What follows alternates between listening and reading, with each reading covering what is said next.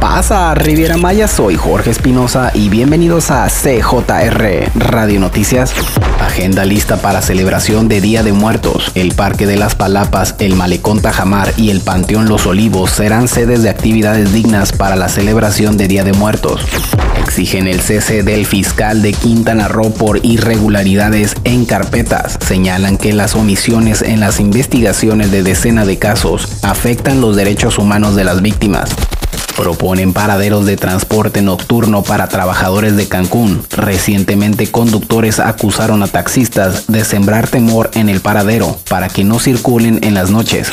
Policías no evitan agresiones de taxistas, acosan conductores de Uber. Autoridades aseguran que los choferes de dicha plataforma operan en la irregularidad, pero no deben de ser violentados.